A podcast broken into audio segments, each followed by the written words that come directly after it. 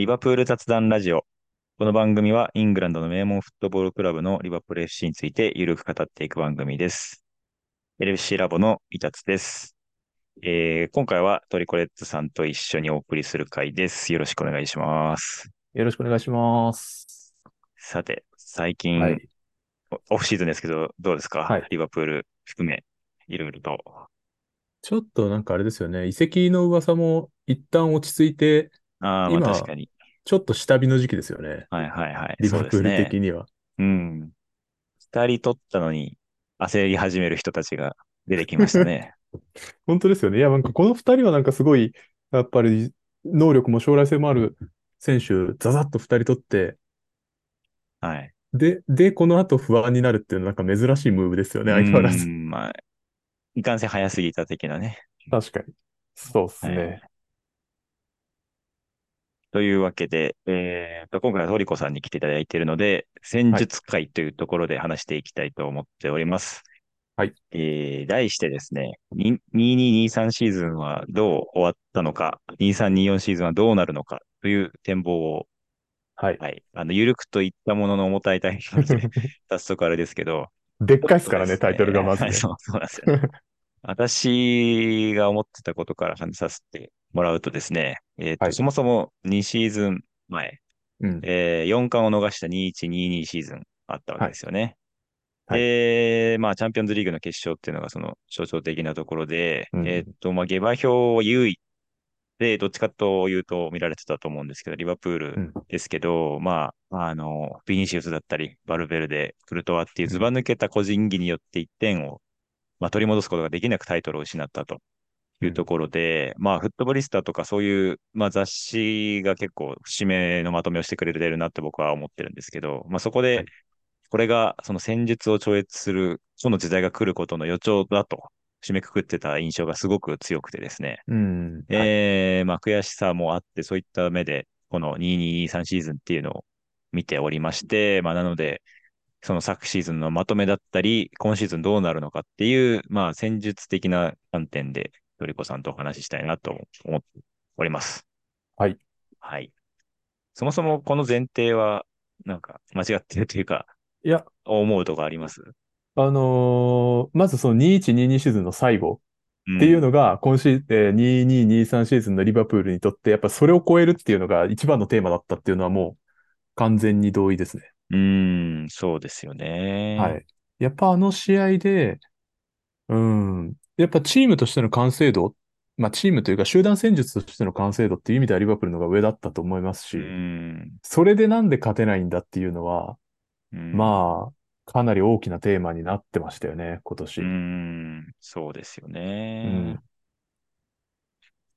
はい。で、えーっとですね、2223シーズンのリバプールはどうだったかっていうと、はいなんとなく、そもそも戦術レベルが低いんじゃないかってことが露呈したと思っていて、うん、はい。えーまあ結構成績もそうですけど、これまでの、まあ、成功の根底にあったのは、まあ、ハイプレス、うんハイライン、ゲーゲンプレスとか、うん。ストーミングとか言われましたけど、うん、で、即時奪回して、ショートカウンター。で、まあ、これ結構シンプルなことだと思うんですけど、まあ、ただそれを高い精度と頻度で繰り返したっていうことが大きいかなと思っていて、うん。で、それの下支えになってたのが、まあ、個人能力に結局帰結するんじゃないかみたいなうん、ところが、ものすごく、こう、あらわになって、で、はい。あいまあ、組み立てがそんなに複雑じゃないとか、相手がこれに対応してきたとき、迂回策がないみたいなのが、ものすごく、あのね、如実になったシーズンだったかなとはい。思っております。はい。はい。そうですね。まあなんか、戦術でもやっぱり、なんて言うんだろうな、チームとしての決まり自体っていうのは、それこそ集団戦術っていうのは多分変わらないじゃないですか。まあ周りが進化していくんで相対的に落ちるっていうことは多分あると思うんですけどう、ん。やっぱりそれプラス、なんか、選手個々のパフォーマンスっていうのが落ちていく中で、うんその全体としての出力がかなり下がっちゃったなっていう気がするんですよね。なんかその、個人的には集団戦術と個人能力のうん掛け算として結果が出てくると思ってて、その、まあ、これまでは多分だから集団戦術2、2か3個うん。人能力は7、8ぐらいの割合でやれてたと思うんですけど、なんうんなんか、個人能力落ちた分、集団戦術の弱さも露呈して最大出力落ちたみたいな。あ、なんか割とそういう感じじゃないかと思うんですよね。なんかものすごく結論に近そうな話に早速なってますけど、そ の、せ全、集団と個のバランスでやっと一個のチームになると。はい。そうだで。特にリバプールは個の依存度が高かったのにもかかわらず、まあ、疲労であったり、モチベーションだったり、そこがはい。ガクッと落ちちゃったと。はい。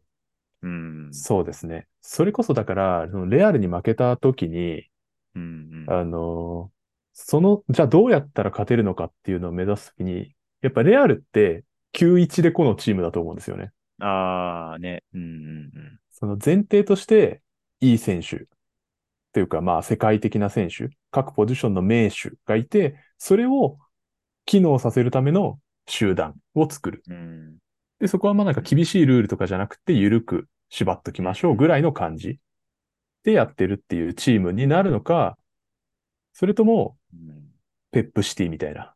うん、うん、まずは戦術やろうぜっていう。まずこれもかなりざっくりした捉え方なんですけどね。うん。っていうチームになるか。どっちにうんしようかなっていうシーズンの始まりだったと思うんですよね。ああ、そうなんですよね。そう。うん。その、すごかったシーズンを超えられるのかなって思ったら、だいぶ手前で踏ん詰まっちゃったんで、そうですね。そうですはい。ね。うーん。なでも。多分なんか、リバ、逆に言うとその、ペップシティは今年ある意味、多分これまでで最大の成功を手にしてるわけじゃないですか。ああ、まあ確かに。でもそれって、でも戦術的になんか新しいことやったかっていうと、多分ほぼやってないんですよね。うーん。そうなんでだから、すね。うん。なんか一応その4人センターバック並べてみたりとかあしましたけど、やっぱ一番でかかったのは多分ハーランドだと思うんですよね。あ、ああ、うん、うん。だからある意味シティもレアル化してるというか、ああ、圧倒的なこう、個人ハーランドがいて、で、そこにパス出せるデブライネがいたら、うあとは逆にバッん。クライン、センターバック4枚並べても。よくねっていう、うーん。なるほなんかどな。結構単純化されてると思うんですよね、今年。のシティって。で、なんかそこの補強も結構個への流うん、れをめちゃくちゃ反映してるなって、その、シール負うん、うん、けた直後はうん、うん。すごい思ったんですよね。なんかリバそうですね。プールはヌニェスに走り、シティはあのハーランドに走りみたいな。はい。はい。そうでうすね。いや、本ん。当にリバプールがヌニェスを取ったのは、そういう目的だっうたと思いますけどね。ん。そうですよね。うん。だからまあ、ある意味、その、もちろんこれまでの金属疲労で、リバプールの全体の火力が落ちてたっていうことと、それを、あの、もう一回火をくべるはずだったヌニェスが、の、はめどころが見つからなかったっうん。ていうのは、多分今シーズンの失敗だと思いますね。ああ、具体的な話になってきそうですね。大 そうですね。のい。話と具体的な話と結構ね、どっちも量が多いですけど、ヌニェスの適性みたいな話ですよね、結局ね。そうですね。ん。そうですね。まあでも、うーん、難しいけど、それこそ、またシティの例になっちゃいますけど、あの、ハーランドも、それまでのペップシティと合いやすい選手かっていうと、そうでもないじゃうないですか。ん、うん、だからある意味、ハーランド向けにちょっとチームを作り変えたところとかってあると思うんですよね。うん、それこそさっき言ったような、その4センターバックとか、で、ちょっうん、と守備はこっちにうん、やらせようとか、ウィングも純粋なストライク、えーと、ドリブラータイプとかっていうよりは、もうちょっとベルナルド・シューバーとか、えーグリーリッシュみたいな、いろいろできる選手を置いて、で、中でもっと作らせて、最後決めてくださいっていう流れうにするとか、ん、みたいななんか、そういう、ちょっと、シティはシティでハーランドに合わせて作り直してたとう思うし、ん。リバプールも多分やろうとはしたんでしょうけどね。そうですね。うん。まあなんかね、ただ、その、最初でいきなり退場したり、うんあうんうん。の、いない時期があったわけですよね。で、加えはい。て、まあ英語があんまわからんみたいな話を最後うん。の方に出てきて、はい。はい。結構ね、混沌としてたなってところはあって、そうですね。うん。で、結局注目浴びたのはトレンチシステムだったわけなんですよね。はい。うん。まあだからそれはある種ヌニエスとかね、フォワードをもっと分かりやすく活かすための策じゃあ策なのかもしれないですけど。うん。そうですね。だから、ヌニエスという子を生かそうと思ってシーズン始めたんですけど、いつの間にかトレントという子を生かそうっていう形でシーズンが終わりましたよね。確かに。そっちの方が、あの、なんていうんですか、効用が大きいって判断ですよね、結局は。そうですね。多分。うんあの、ヌニエスが、それこそハーランド級に点取ってたら、それでいけたと思いまあ、ますし。確かに。うん。なるほど。まあ、ちょっと、そんな感じですね。昨シーズンのリバプールに起きてた状況っていうのは、まあ簡単にはそんな感じっていうところで。そうですね。はい。で一方でヨーロッパとか世界で何が起きてたかっていうのも軽く触れておきたいなって思うんですけど、まあその子だみたいな流れがあって、ものすごく左ウィング出てきたなっていうイメージが僕の中にはあっ。て、ねはい。まず、まあ、30年ぶりにセリエ A を制したナポリのクバラツエリアとか、はい。まあ、あの、ね、マドリーのビニシウスもどんどん有名になったし、はい。あとミランとかね、ラファエル・レオンとかいましたし、あ当然、まあ、三笘もね、我々も苦しめられたわけで、で、はい。偶然なのかわかんないですけど、みんな左ウィングっていうのが、うんん。そうですね。ちょっとね、面白いなって思ってましたね、はい昨シーズン。そいや、のそうですよなんだろうね。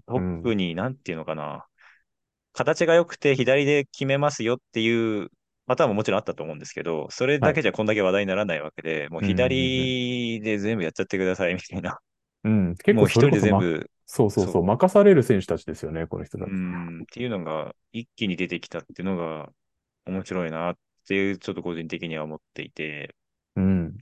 まあ、なんかなおさらその、個人への注目とか依存度が上がるっていう予測に対してすごく納得して見ていた時期がありましたね。そうですね。そうですね。多分、まあ、左にこんなに偏ったのはもう偶然に近いと思うんですけど、にしてもやっぱり、なんか結構パラダイムシフトですよね、これも。ああ、なるほど。やっぱりだいぶもう煮詰まってたというか、サッカー全般的にここまでこのうんうんうん10年、15年ぐらいで。で、うまくはまってこういう年になった感じしますようね。んまあ、やっぱり、そうですよね。その、最終局面の手前までうのん。理論が共有されてくると、もうあとは個人技というか、そこの勝負になってくるみたいな。そうですね。それこそなんか、まあ要はペップが始めたポジショナルプレーの流れって、まあすごくスタティック性的なというか、うんまあ、これもちょっと荒い捉えられか、捉え方ではあると思いますけど、まあ結構その盤面上の戦いが多かったというか、ここにこうやって選手をピッチ上に配置しましょうっていうところがうん軸にあって、ああ、はいはい。で、選手たちを並べて、それだけである意味、最初の方はまあそれだけで勝てるというか、うん。それだけでだいぶ真新しいっていう形にもなってたと思うんですけど、まあそれをみんな装備した上にそれに対する対策ももうかなり共有されてきた中で、じゃあどうするってなると、やっぱり今度はダイナミックな形が必要になってくる。うん。で、やっぱ一番わかりやすいのは個で一人で形を崩せる選手。っていうことで、やっぱウィンガー、ドリブラーっていうのが最注目になったんでしょうね。うん。いや、なんかね、ファンタジスタいなくなるみたいな話が、うん。ここね、6、7年はいありましたけど、はい。全然そんなことなかったなっていうのが、個人的にすごく意外で楽しいなって思う部分もありましたね。なるほど。まあ、純粋なナンバー10ではないですけどはいはいはいはいは、いなんていうかそういうね、ワンプレーで沸かせられるというか、うん。なんかもうワールドカップの後の日本代表の試合とか、三笘が持っただけですごいことになってたんで、まあもちろんね。ね、ライトなサッカーファンの人もいるけど、でもそういうのってめっちゃ大事だなって思うんで、はい。なん確かねね、。うーん、そう、確その、かに、そうですね。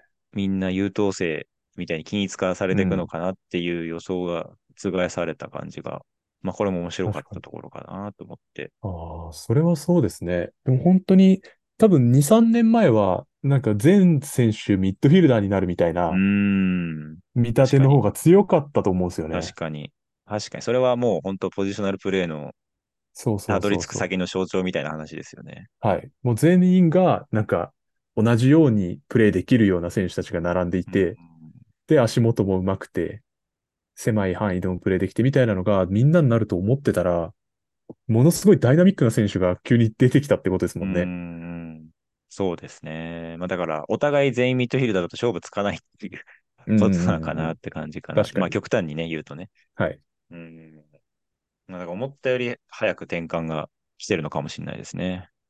そうですね。そうですね。んもう、まあ多分、それこそもう15年前とかに比べても分析とか、SNS とかもかなり発達してるだろうし、情報が行き来しやすくなってるんでしょううね。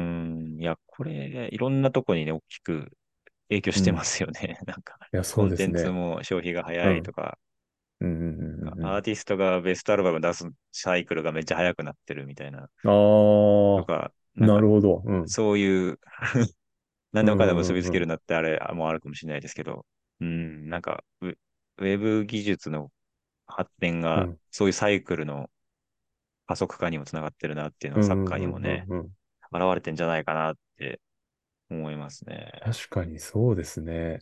うん。それはちょっと面白い話ですよね。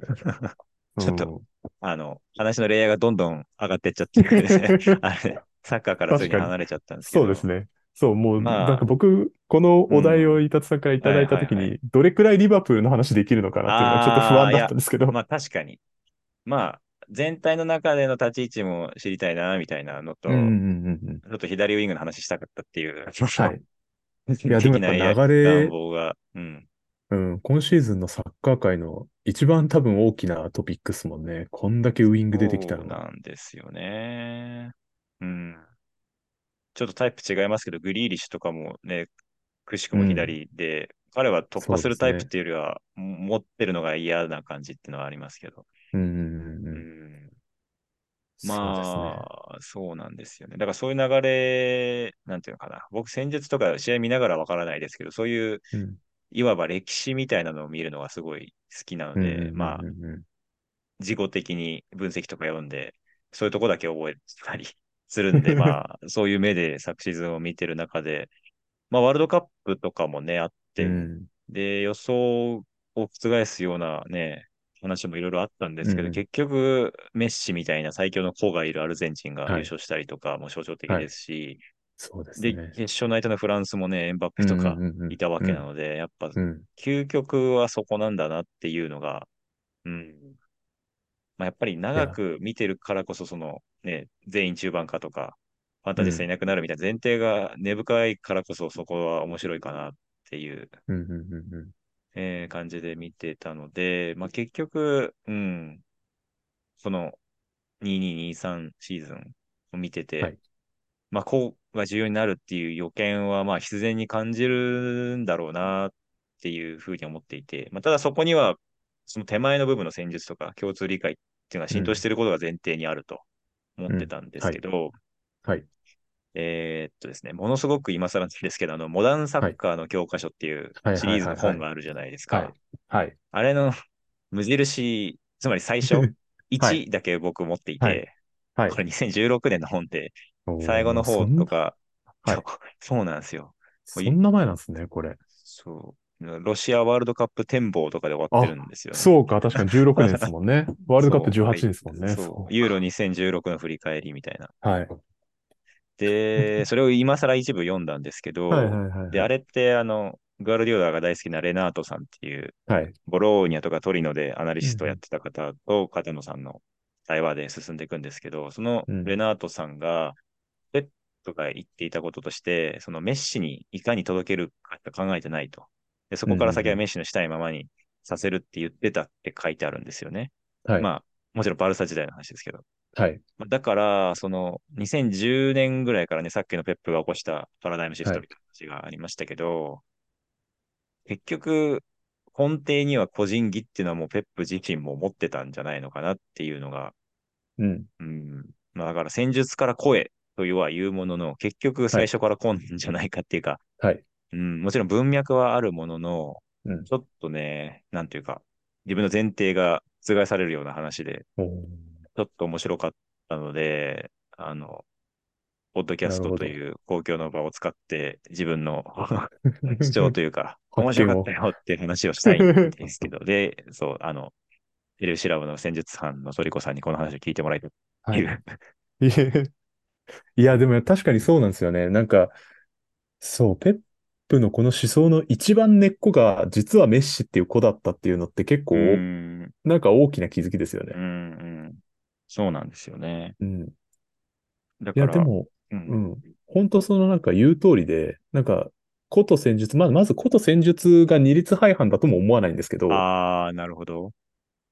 なんか、じゃあ、究極的にその個人戦術、えっと、その究極の個のために集団戦術はどうなってもいいか、ああ、うん、究極の集団戦術のために個はどうなってもいいか。どっちを取るかって言ったら僕はやっん。ぱり個を優先すべきだと思うんですよね。ああ、なるほど。うん。それってなんかやっぱりサッカーを人がやるっていう限界だと思うんですよね。うーん、確かに。うん。なんか、それこそチェスとか将棋とかそみたいなのと比較すると、やっぱり駒が駒として動いてくれるものと動いてくれないものっていうのがやっぱりん。一番でかいと思ってて、はいまあ多分当たりはいはい。前なんですけど、こんなの。うーん、うん。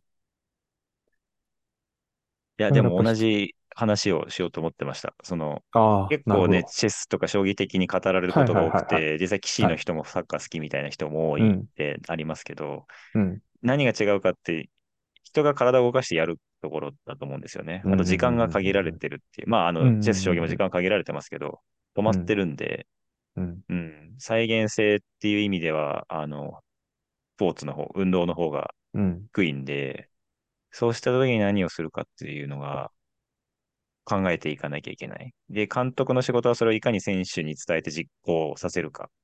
で、実うん、行できうる選手をどう集めるか。うん、みたいな。で、そこまで詰めても結局はね、ボールは、あの、不思議な方向に転がってったり、うん、あといつもなら決められるシュートが決められなかったりとか、そういう不確うん、う実、確実性も相まうん、うのが、まあ、あの、なんだろうな、ボードゲームというか、そういうはい。陣取りでありつつ、えースポーツであるところの面白さみたいなのは思ってた。ところではありますうん。ね。いや、本当にこれ、ある意味での限界だし、なんかある意味で無限だと思うんですけど、その、本当に盤面の戦術、その監督が思ったことをやるっていうことだけにフォーカスすると、こんなにめんどくさいスポーツないんですよね。ああ、はい、なるほど。なんか、足使うし、ボールででかくて。重いうん。し、なんか、やっぱミスしちゃうんで、どうしても。うん。だからそれを前提として、もうそうだから、全部決めてもしゃあなくねっていうのはああ、多分あるんですよね。確かに。うん。だから、さっきのね、マドリーとかアンチェロッティのチームとかうん。まさにそういう感じですよね。その、そうですね。うどん。こまで曖昧にしておくか。で、曖昧なところは、まあ、計算はしてないですけど、うん。ロナウドがいたり、ビニシウスがいたり、うん。うん。もうそれはほぼ計算できてるに近い確信があって、その曖うん。昧な部分を放置してるんだはい。ろうなっていう感じですよね。そうですね。もう本当になんかその、集団としての作り、例えばその、XG、ゴール期待値が高い場所からシュートを打てるために、集団としてん。動くっていう方法にするか、なんか、10本打ったら9本決められますってやつに、遠くでもいいからパス出せっていうのと、うん。どっちを取るかっていう、なんか単、単にそういう問題だと思うんですよね。うん。うん。うん。だから、どっちでもいいっていうか、ある意味で。まあそうですね。だからそこうん。は監督それぞれの、そうそうそう。なんだろうな、方法論とか、はい。えーっと、なんていうの、哲学みたいなのうん。が色濃く反映されてるっていうところですよね。そうですね。うん。だってね、最初に流行ったポゼッションは、ボールをいかに我自分たちが保持するかで、はい。えー、だから自陣ゴール前にボールがあっても自分たちが持ってれば、自分たちがコントロールできてるから失点のリスクはないみたいな考え方うん、で、うん、うん。うん逆にストーミングとかゲーゲンプレスは、とにかく相手ゴール前に近づけること。うん。キープはどっちでもいいからみたいなうん。考え、でとこそこはもう方法論の違いだと思うんですよね。うん。そうでうすね。ん。やっぱりどうしても目指すものは同じなので、はい。それこそ各監督がどういう哲学を持ってるかだし、そうなんですよね。うん。また最近やっぱり監督の役割みたいなのも多分どんどん変わってはきてて、うん。その、まあもちろんいろんなタイプまだ全然いるのであれですけど、そのそういう戦術家タイプみたいな人もいれば、もともとモチベータータイプみたいな人もいるし、なんか最近は本当にその哲学を伝えるっていうことというか、うん。うん。うん。こういうチームを目指すんだっていうところを、なんて言うんでしょうね。ある意味象徴、アイコンみたいな形になるああ、はいはい監督。はい。確かに。いろんなやっぱあり方が出てきたなと思ううし、ん。そこがちょっとやっぱ面白くなってきましたね。もっとう確一化さん。れるのかと思ったんですけど、全。然そんなことなかったっすね。うん。さて、だいぶリバプールから羽ばたいていってしまった トピックではい。すけど、はい。リバプール目線にですね、立ち返ると、まあ結はい。局2-1-2-2っていうのはまあ結果も相まって最前線にいたんですけど、まあうん。戦術もしくは個みたいなトピックで悩むよりかなり下のレベルに落ちちゃったっていうのが、まあ今のリバプールかうん。なと思ってるんですはい。よね。はい。で、まあもともと戦い方自体も歪であったわけですよね。そのね、はい。個人技に支えられてるみたいな。で、はい。結局選手層も歪になっちゃったと。うん。なので、選手の枚数揃えるところからやりなそうっていはい。うふうに今見えてますね。はい。いや、本当うん。そうだと思いますね。その、要はやっぱクロップのチーム、クロップの根本的なやり方、まあだんだんそのやり方自体は変わってはいきましたけど、それでもクロップのチームで求められる選手っていうのを、やっぱ最小限揃えてやってたので、うん。その人たちが年取ったね。ら、そりゃきつくなるよねっていう。話なんですよね。うん。っ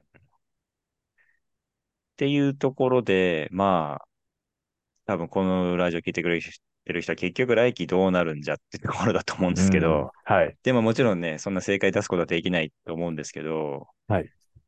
まあ、まず気になるトレンチシステムって続くのか、アーノルドはい。をボランチに置くのは続くのか、それを前提とした補強なのかっていうところかなと思うんですけど、どう思います？いやー、どうなんでしょうね。でも、うーん、まあでもなんか代表でもそんな使われ方してるんで、そうですね。続くっぽいなと思ってますけど。はい。その、まあ、さ、やっぱり昨シーズン最後のトレンチシステムっていうのは相当付け焼き場だって、だったっていうのはやっぱ前提と。して、うはい、ん。あるべきだと思うんですよね。うん、あれはうん、本当に、なんかさっき言ったような、その、例えばメッシを生かすためにチームを作ろう、みたいなほど作り込まれてなくて、なんか、ん、メッシにこういう形でボールを届けるためにチーム戦術を作り出すっていうのは、ペップシティの最初の目標だったわけですけど、うん。そうじゃなくて、そのもうトレントに渡して終わりになっちゃってるので、ああ、なるほど。うん。なんか、その前提も作らずに、ただメッシだけに渡すみたいな状態になっちゃってるので、ああ、なるほどな。そこを、やっぱりもう少しどうにかすべきだと思うし、トレントに渡したら、例えばどんなパスコースを作るべきかとか、うで、ん、トレントがどこの位置でボール持てばいいかとか、周りにこういう選手をサポートとして配置したらいいとかいうのは、もうちょっとちゃんと、そこは作り込まないといけないと思います。うん。そうですよね。個人うん。的にも、結局、まあ、スパーズとの試合ありますけど、はい。ホームだったわけで、アウェーうん。でビッグシックスみたいな試合がなかったんで、うん、まあ。そこそこの結果出てたのかなっていうのはずっとも気になってるところで、そうなんですよね。その昨シーズン、本当にトレンチシステムで調子良かった時に、試されてないんですよね、あんまり。うん、そこがなんか、このストレンチのし評価をより一層難しくしてますよね。うん。まあ、だから、ね、ソボスライとマーク・アリスタ来ましたけど、うん。その辺を入れた上でどうするのかっていうのは、まあ、まずプレシーズン見てみたいなっていう気持ちはすごい楽しみですよね。そうですね。まあ、うん。ん、どっちもやっぱり、タレントはすごい選手たちなので、いいんですけど、トレンチシステム、少なくともこれまで昨シーズン最後のようなトレンチシステムとどのくらい合ってるのかっていうと、まだなんか未知数な感じがしますけどね。そうなんですよね。結局、放うん。題を用意しましたなので、その、うん。そうその放題のなんですよ。先が多分全員マンツーマンとかされたら多分きついんですよね。うん。そうなんですよね。それを、まあ、中盤の選手はいずれにせよ怪我が多かったんで補強はうん。正しいとは思いますけど、うん。今入った選手で整うのかっていうのは、うん、まあね、オフザボールの動きとかで、マークを剥がすとかあるのかもしれないですけど、うん、うん。まあ今は試合ないので、ただワクワクしてればいいと思うんですけど、あの、はい。そうですどう、ね。どうなるのかなっていうのはものすごく気になりますね。トリコさんも別にね。なんか想像してることがあ思い描けてるわけでもない感じですね。そうなんですよ。申し訳ないですけど、ここね、具体的な案がね、あんまりないんですよね。まあ、で逆に、それより前のプレーを、普通の433をあの二人入はい。った状態でやるのはものすごくハマりそうだなって感じはありそう。なんですよね。それ見たいなうん。っていう気持ちが結構あるんですよね。うん、なるほどどっちかといえな。ばそうなんですよ。もともとの433向きの選手たちっぽい感じがしちゃうので、はい。なんか、トレンチシステムっていうあの歪な形の中に入れるとなるとまた難しそうなんで、うん。なんかもう少し修正トレンチシステムみたいな形を考えてるのかなとは思いますけど、うん。まあ、だから、使い分けとかしてくれたらいいのになってう思うんですよん、ね。ハイチーム。相手にはトレントボランチで、はい。ビッグシックス相手にはもうタフに433で戦おうみたいな。うん。できたらいいけど、そんなのできるわけないっすよってコークに鼻で笑われましたね。いやー、そうでしょうね。うん、そうなんですよね。また、うん。難しいところで、クロップ、さっき言ったように、クロップっていう監督のタイプもありますしね。うん、その、すまずはやっぱりクロップの哲学がうん、あるっていうところは大事だし、それがやっぱ彼のカリスマ性というか、彼の監督としての存在感だと思うので、うん。それで、じゃあ、この選手取ってきたから、こうしますとか、今日はこうまあしま。すとかっていうのは、そう、受け入れにくいところも多分あるんだと思うんですよね。確かにな。なるほどですね。そうですね。また、うん、まあ、最近のクロップのチームはまた少し、あの、い滑らかにはなってますけど、昔はもっうん。とやっぱ尖り切ってたので、そうですね。例えば中盤がジニ、ヘンド、ファビーニョで、プラン B ってあどうすんねんみたいな感じだったんで。あ。もう、走って戦うしかないみたいな。いや、そうなんですよね。まあでも、なるほど。うん、それこそなんか、中盤の選手、また新しいタイプの選手入れていくことで、そっち主導で少しずつやっぱどうしても形って変わっていくところはあるので、うん、あの、自然発生的に変わっていく部分はもちろんあると思いますけどね。うん、うん、うん。まあ、そうですよね。うん。まあ、そもそも、うん、それこそ細かい部分は、現現場というか、実はい。際ピッチに立ってるプレイヤーたちではい。やってこいみたいな部分もクロップは多いと思うんで、うんうんうん。うん、そうなんですよね。はい。うん、マカリスターとか入ってどうなるかですよね。うん。いや、それは本当にそのリバプールの周りの選手たちとのなんか関係性がどういうふうに作られていくかっていうのは、本当に楽しみですね。うん、特にね、マカリスタープレミアの経験あるし、うんソーボスライも、あの、系統が似てるレッドブルでずっと来てる人なんで、うんうん。適応は早いんじゃないかなと期待はしてるんですけど。いや、そうですね。うん。そう。なるほど。ソボスライとかは特になんか早いんじゃないかなと個人的には思うんですけどね。うん。なるほど。やっぱレッドブル系だし、もともと、まあそんな回数見たことあるわけじゃないですけど、うんうん。クロップのチームっぽい選手だなっていう感じはやっぱしたのあで、あ、なるほど。いや、前回もソボスライの話を結構ラジオでして、はい。そうなんですよね。そこがハマりそう。かつ、結構、プレスキックもできる選手なので、んうん期待感がすごいなっていうのがあるんですよね。そうですまね。いや、あ、うん。早速ね、プレシーズンがやっと始まるのが、この7月10日、11日ぐらい。はい。ですけど、何を仕込むかですよね、まずね、クロップたちが。そうですね。さすがにまあやっぱり昨シーズンは失敗だという認う識になってるはずなので。やっぱり根本的には、まずはやっぱり元のクロップっぽいサッカーにちゃんと立ち直るっていうことだと思いますし、それはトレンチシステムじゃなくてってことですか？うーん、そうですね。おー、まあただトレンチシステムもトレンチシステムで、あのダイナミックに動かすこともできるっちゃできるんであれなんですけど、うん。まあ確かに、最初の試合めっちゃ楽しみですね。本当にもう、勝てるのか、4-3-3で行くのか。うん。うん。いや、ほまあん、うん。なんか、うん。いや、本当に、本当にわかんないなと思いますね。そうですよね。うん。すいません。どうなる？2324とか言っておきながら、結論。はそこなんはい。ですけど、本当にわかんないって。わかんないですうん。よね。見るの楽しみだねっていう結論ですね。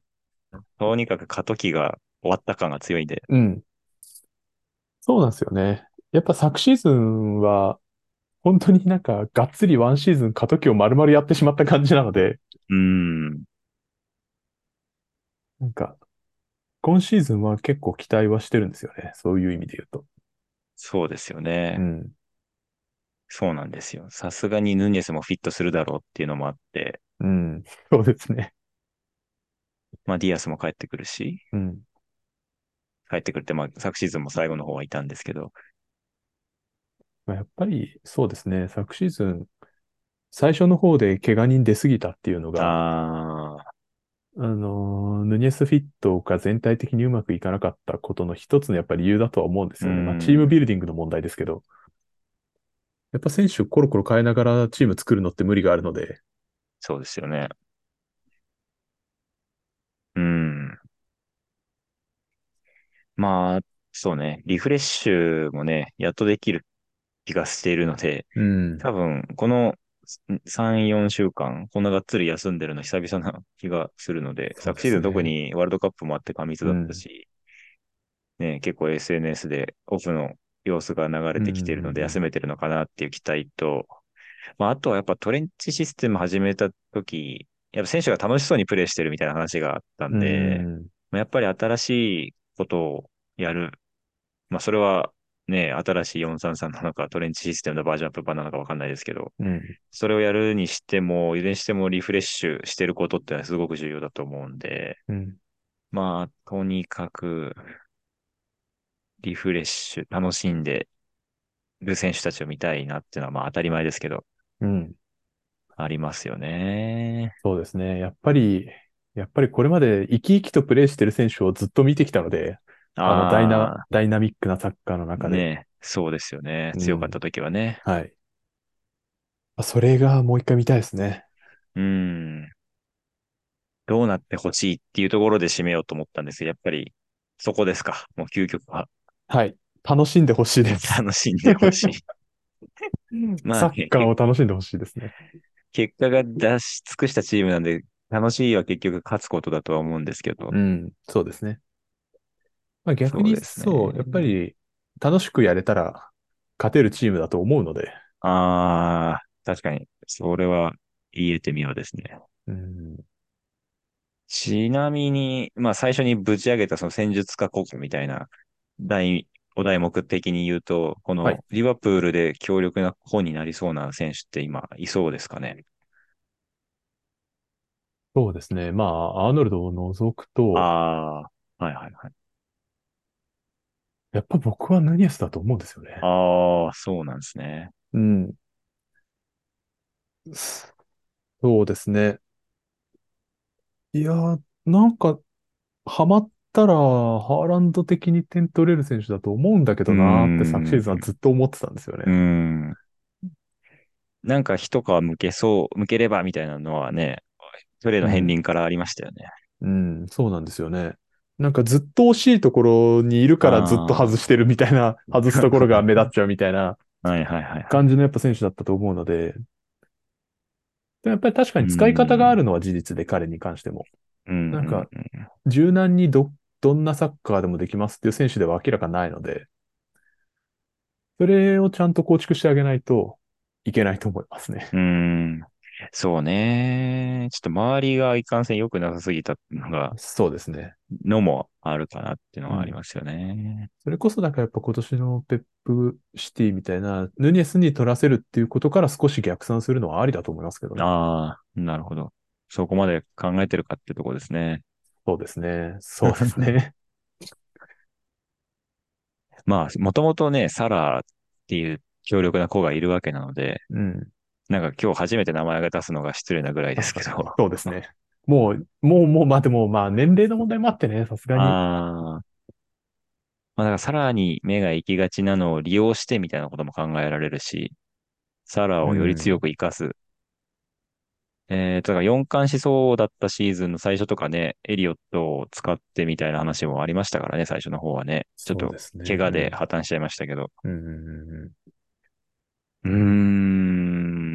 そう考えるとシーズンの頭って、やっぱりこの3年間毎回何かしらやってきてるので、うん。確かに。うん、ちょっと期待感はあるかなっていうとこですね。そういえばそうですね。毎年確かに何か新しいことは必ず仕掛けてますよね。まあ割と停滞してたからっていう部分もあると思いますけど、うん。だから2122はエリオットをウイングに走らせてみたいな。はい。で、去年はそもそもニュニエスが入ったんで彼をどう生かすかみたいな。まあちょっと失敗しましたけど。うん。で、今シーズンはね、ソーボスライ、マカリスター、うん。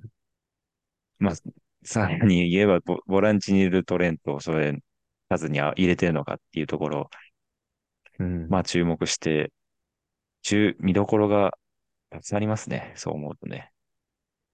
そうですね。やっぱり今後の中盤にの軸になれる選手たちが入ってきたっていうところで考えると、結構ガラッと変わってもおかしくないですからね。うーん。そうですね。あれですね。まとめると、2324どうなるかはわからんと。はい。で、戦術とこう、どっちかっていう見方も危ないと。はい。で、トリコさんはトレントシステムは継承しないんじゃないかと。はい。あの、これはあれです。あの、外れても別に罪に問われないし、大げさに言っといた方が 面白くなると思って整理してみました。はい。はい。うーん、そうですね。私的には、トレントやりつつ、ディアスが強力な子になってほしいなっていうのはうん。ありますね。やっぱり左ウィングなんですね。左ウィングの流れに乗ってほしい。いや、なんか、まあ確かに、うん。ディアスはそのレベルですよね。そうですよね。本来そうあるべきだと思うんで、なんか左ウィングってもう、なんていうのかな。背番号で言うと17とか7とか、まあもちろんね、うんうんうん一番いいのは7なんですけど、はいえ、新しく出てきたじゃんみたいな、あの、クリスティアーノ・ロナウドが最初17番背負ってたみたいなうんうんうんうん印象が僕すごく強いんで、なんか左ウィングが栄えてるとうん楽しいなってうん。いいうや、あの、バイアスもあってちょっと、この左ウィング流星に興奮してるだけかもしれないです。はい。いや、わかります。でもなんか左ウィングってかっこいいですよね。なんかね、うん。右より左みたいな。そう。なんかやっぱか逆足カットインからのシュートっていうのが多分一番ロマンあるからでしょうね。うーん、確かに。ちょっと再三サラーに失礼なことを言い続けてますけれども、あの、引き続きサラーには活躍していただいた上で、もうサラは当然20点取ると思ってるので。そう、そうはいなんですよね。なんかもう凄すぎて当たり前になってきちゃってるのも、また良くないんですけど、はい。えー、というところですかね。はい。はい。まあ、なので、ちょっと昨シーズン落ちて終わっちゃいましたけど、今シーズンこそはもうあるし、何を繰り出してくるのかっていうのは非常に注目というところで、まあ、プレシーズン始まりそうな節目に、えーこういう話をしてみましたというところですね。はい。